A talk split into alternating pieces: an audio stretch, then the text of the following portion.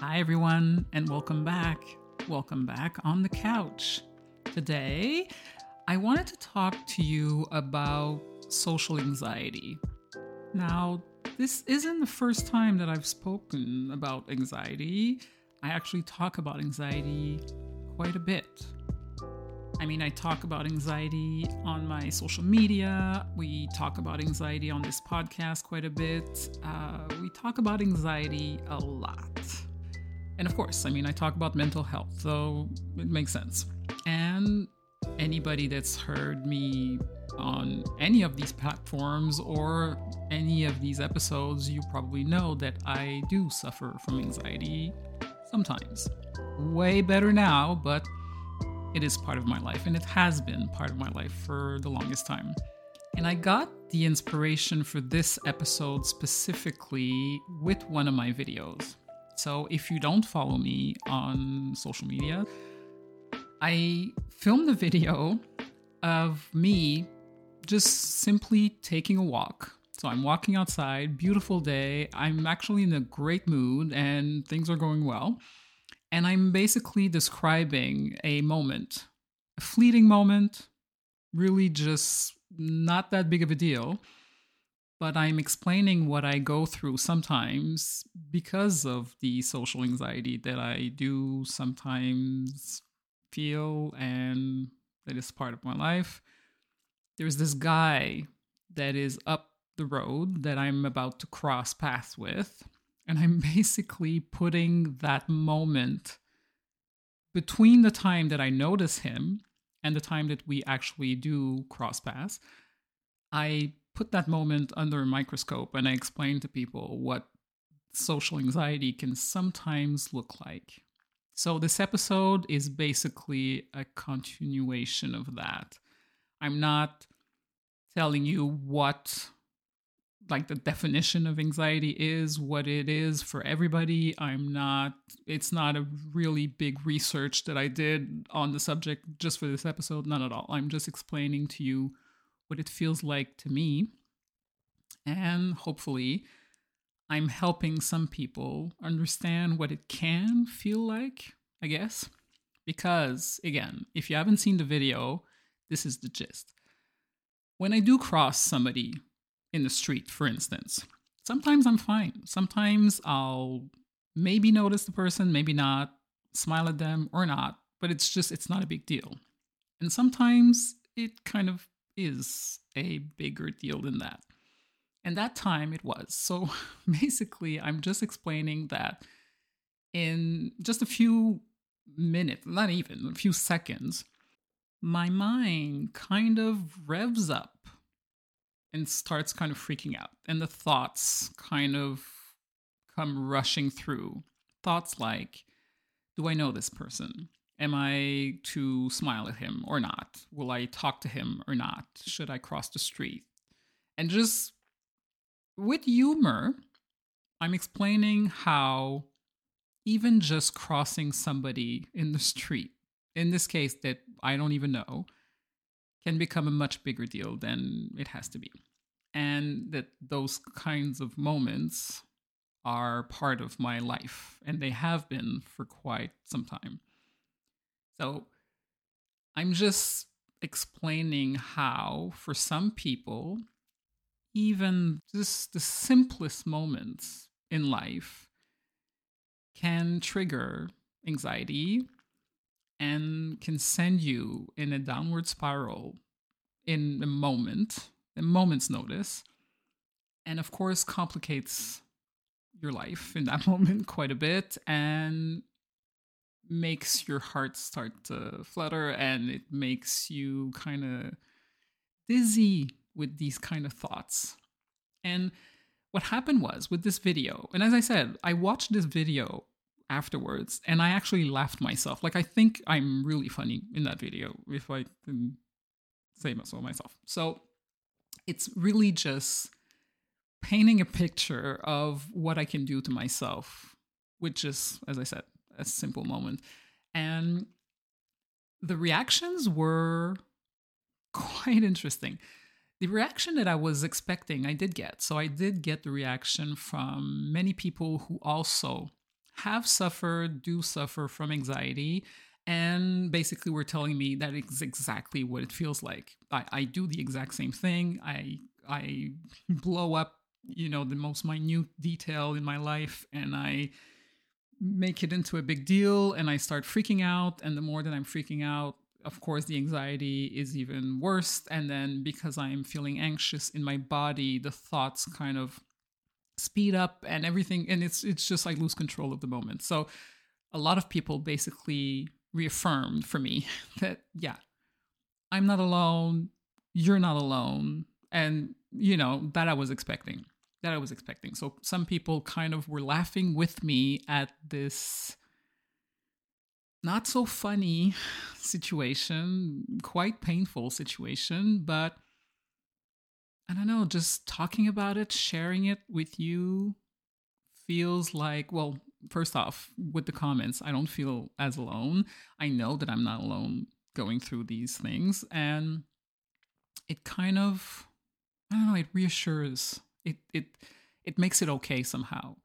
It kind of gives me courage to go back out there and do another day and know that I'm fundamentally, that I am okay and that I am way better than I used to be and that I don't have to let my fears, my anxiety take a hold of me. And of course, with everything that I do, this podcast, the videos, and so forth, what I aim to do is help you in any way that I can. So anything that I've used as a tool, or really any knowledge that I now have that can help me get through those moments and not feel so anxious so much of the time, then of course my job as I see it is to share those tricks with you. Um, so that felt like, you know, just reaching my allies out there and we're just kind of shoulder to shoulder trying to have a laugh at our situation and yet realize that, yeah, it, isn't always easy in finding kindred spirits in that. So that made sense to me. And that's basically my aim with everything that I do. Other comments were different uh, some people were surprised by that somehow. And it's weird because I've been living with anxiety for so long that for me, it kind of, I kind of have to be reminded that that's not the case for everybody. I don't know, especially now.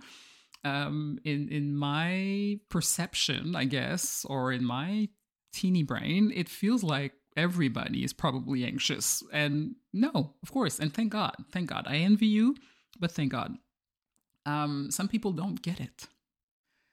And in a way, there's, that's okay. But with this episode, I kind of wanted to address that because if you're not anxious or overly anxious, let's say, and if that's never really been any issue with you in your in, in the past or now, then chances are you at least know somebody and probably love somebody that does struggle with anxiety because, I mean, the numbers are there, unfortunately, more and more, also, unfortunately. So I think we all gain just to be, just to have the empathy for somebody else that's suffering. We all gain from at least understanding, at least fundamentally what anxiety can be for somebody because these are the sort of comments that I had. First off, I had the comment, well, why are you doing that to yourself? It's just some guy, you don't even know him. And why don't you just let him cross you or exist and you exist on your end and just don't even think about it? Or why can't you reassure yourself? Or why are you asking yourself so many questions about this guy? I mean it's such a it's such a basic situation. Who cares right? And it wasn't ill-intended. Like I, I got that there was a loving intent behind it people are trying to give me advice or trying to tell me you should see things this way and it'll help. It'll alleviate your anxiety and and so forth. And of course some of that advice is is good and could help not only me but somebody else that is on that thread of comments. But at the same time when I was reading the comments, it kind of felt like, yeah, yeah, I don't think you get it.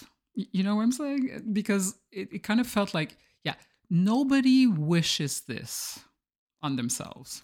I, I don't, I'm not looking at a stranger two streets ahead and wishing that these thoughts would start to rev up and basically lose control of the delectable moment that I am experiencing walking outside in the beautiful weather and in a pretty high mood and everything going well. Nobody would choose that. It just happens. It's just what it is for me. And it's been that way for a long time. And I mean, that guy is just a trigger. So my my rational brain, my rational mind understands that there's no threat there. But my nervous system is triggered. And it's triggered in a wound that is linked to some past trauma. And the reality of it is that takes over in an instant. And even if I am a coach myself, I'm a therapist, I know anxiety on a personal basis, but also professionally. I, I understand what is what anxiety is and what to avoid and how it can be helped. And I, I mean, I get the idea. I'm not necessarily in need of advice. But the thing is, when you suffer from anxiety, it, it doesn't really matter what you know, let's say. Not really. And as I said, that moment was not only humorous for me, I was just merely giving an example of something that I've gone through many, many times, and I'll probably again go through tomorrow, the next day, or in a week.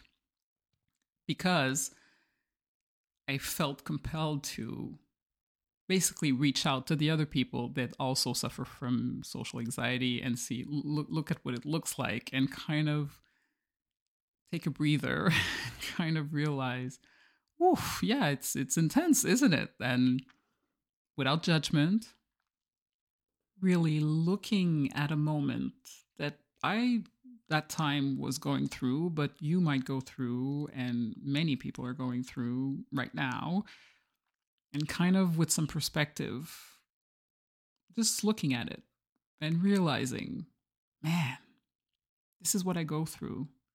This is anxiety for me. It can't always just be about going out for a nice stroll for me. At least not now. And it was about also for me looking back at how bad it used to be. Because let me tell you, a few years back, not only would that guy two roads ahead would have been the same type of trigger, but I mean, I, I just didn't go outside. I didn't risk crossing his path at all. So for me, this is a huge level up, like huge. I no longer let my fears stop me from doing what I want. I'm no longer losing opportunities in this amazing experience of life that we all get to have and create because I'm afraid that this, that, or the other could happen. I just still have that automatic knee jerk response here and there. And I might always have that. And to be honest, I think right now, at least, I'm okay with that. I'm okay with I'm okay with having some anxiety. It helps me to remember what it is, what it feels like. It helps me to help you if you come to me with anxiety, needing help, because not only am I trying to help you with whatever I've learned in however many books that I've read, however many trainings that I've gone through, I know this stuff. I know what it feels like. And the other thing is, just while scripting this episode, it happened again. and I was laughing again. And I want to just share this other experience of anxiety for me that has happened numerous times, that again will still happen. Absolutely, of course. And it goes like this I'm writing, minding on my own business. I think I'm listening to some great music too, so I'm in a great space again. And I just received a text. The trigger this time was a three line text. That's it. Somebody had sent me this text asking me a question, and I responded automatically. My response had two lines. That's it. And as I said, I wrote my response automatically, but did I send it? Not yet. Now, the people who do understand anxiety like I do, you get what I'm saying. I don't just send out a text. Of course, I have to read it first. And then I have to kind of analyze is it okay? Am I in any way, shape, or form perhaps saying something that I'm I shouldn't say? Am I being too forward? Am I uh, opening up a can of worms that in this relationship could be something that I will regret? Am I going to worry about any of the words that I've picked? And honestly, I was looking at that text and it felt like, oh my God, no, she's going to think I am being sarcastic and that's not my my goal at all. She's going to think that I am flippant. She's going to think that it, it, it went on and on and on. And I had to change my text, I don't know, three, four, or five times. Now, all of this, again, I am placing under a microscope for you. I would love to be able to just send out a response and just let the chips fall where they may. And obviously, sometimes I do.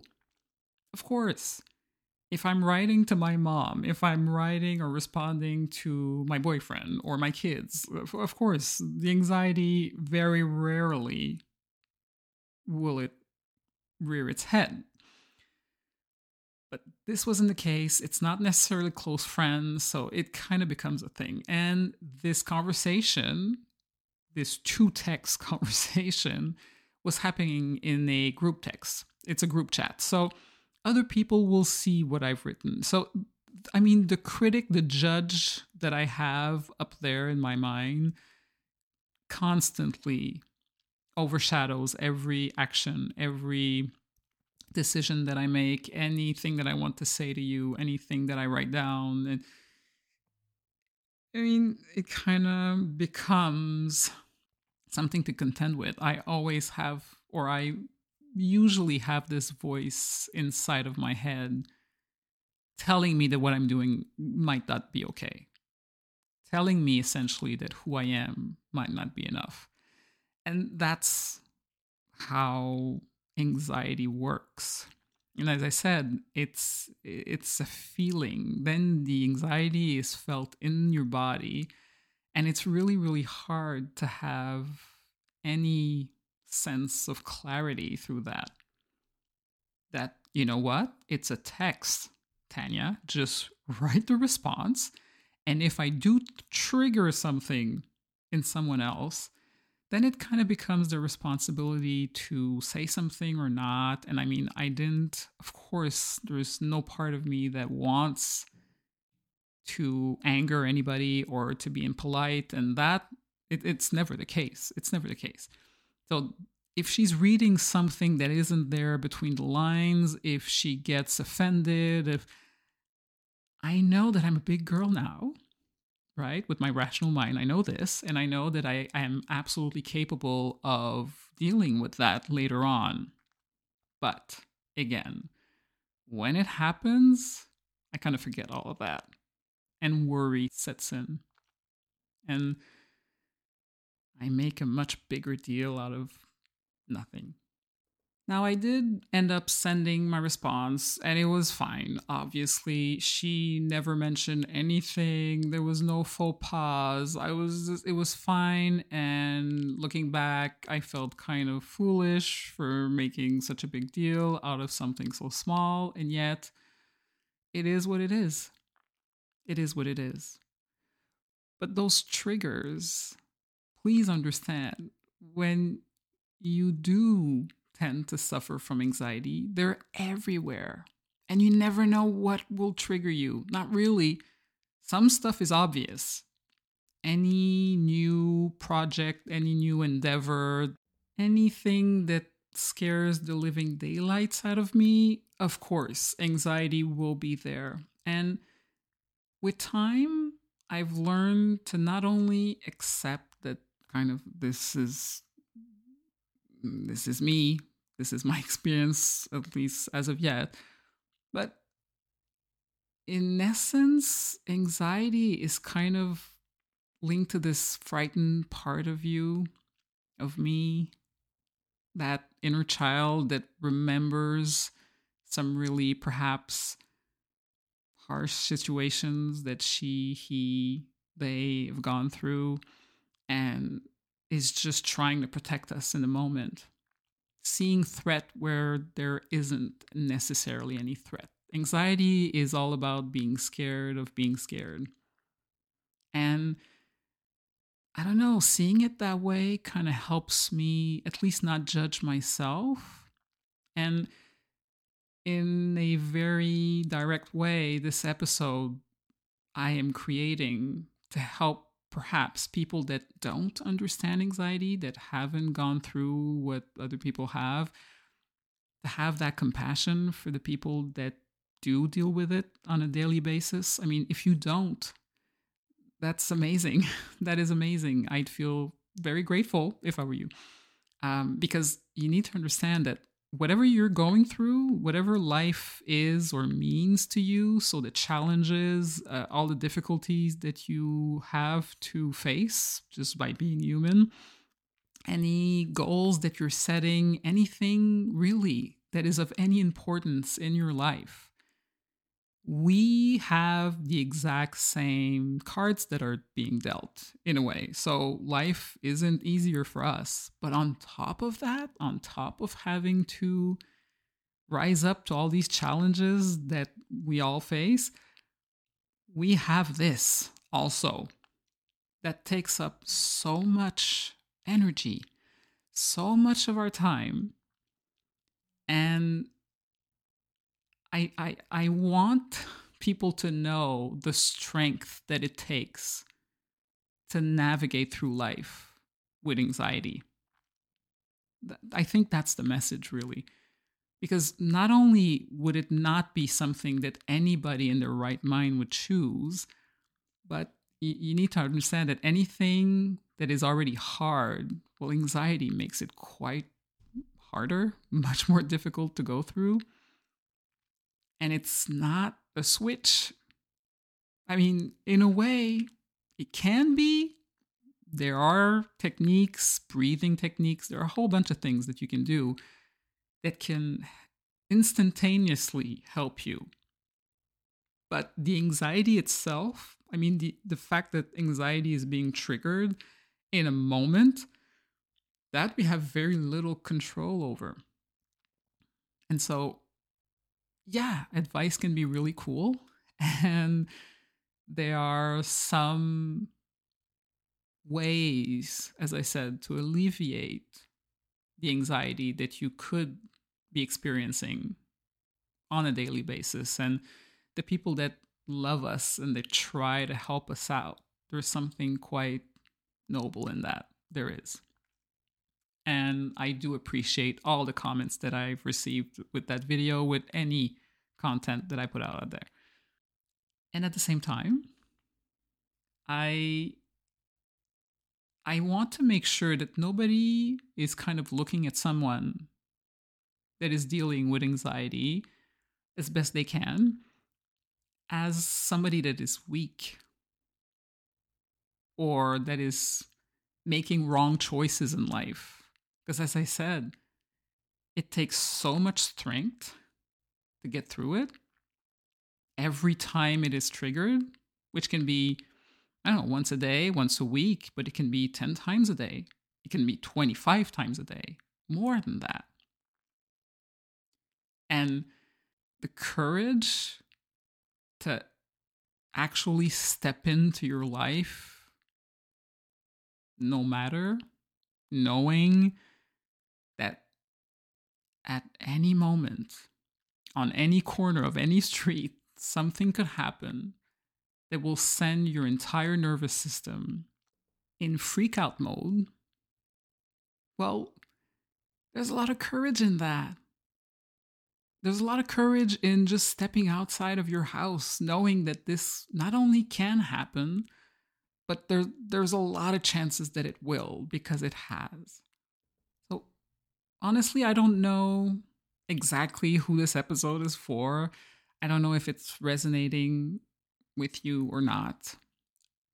My goal, at least, was just to try and explain kind of how I get through my day to day with anxiety kind of never too far behind.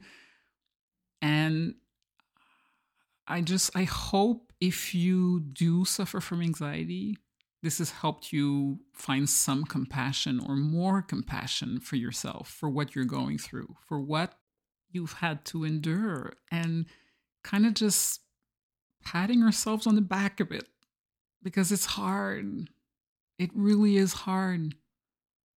And on the reverse, if you don't know what it can feel like to live with anxiety, well, hopefully this episode helped you find some compassion for the people who do.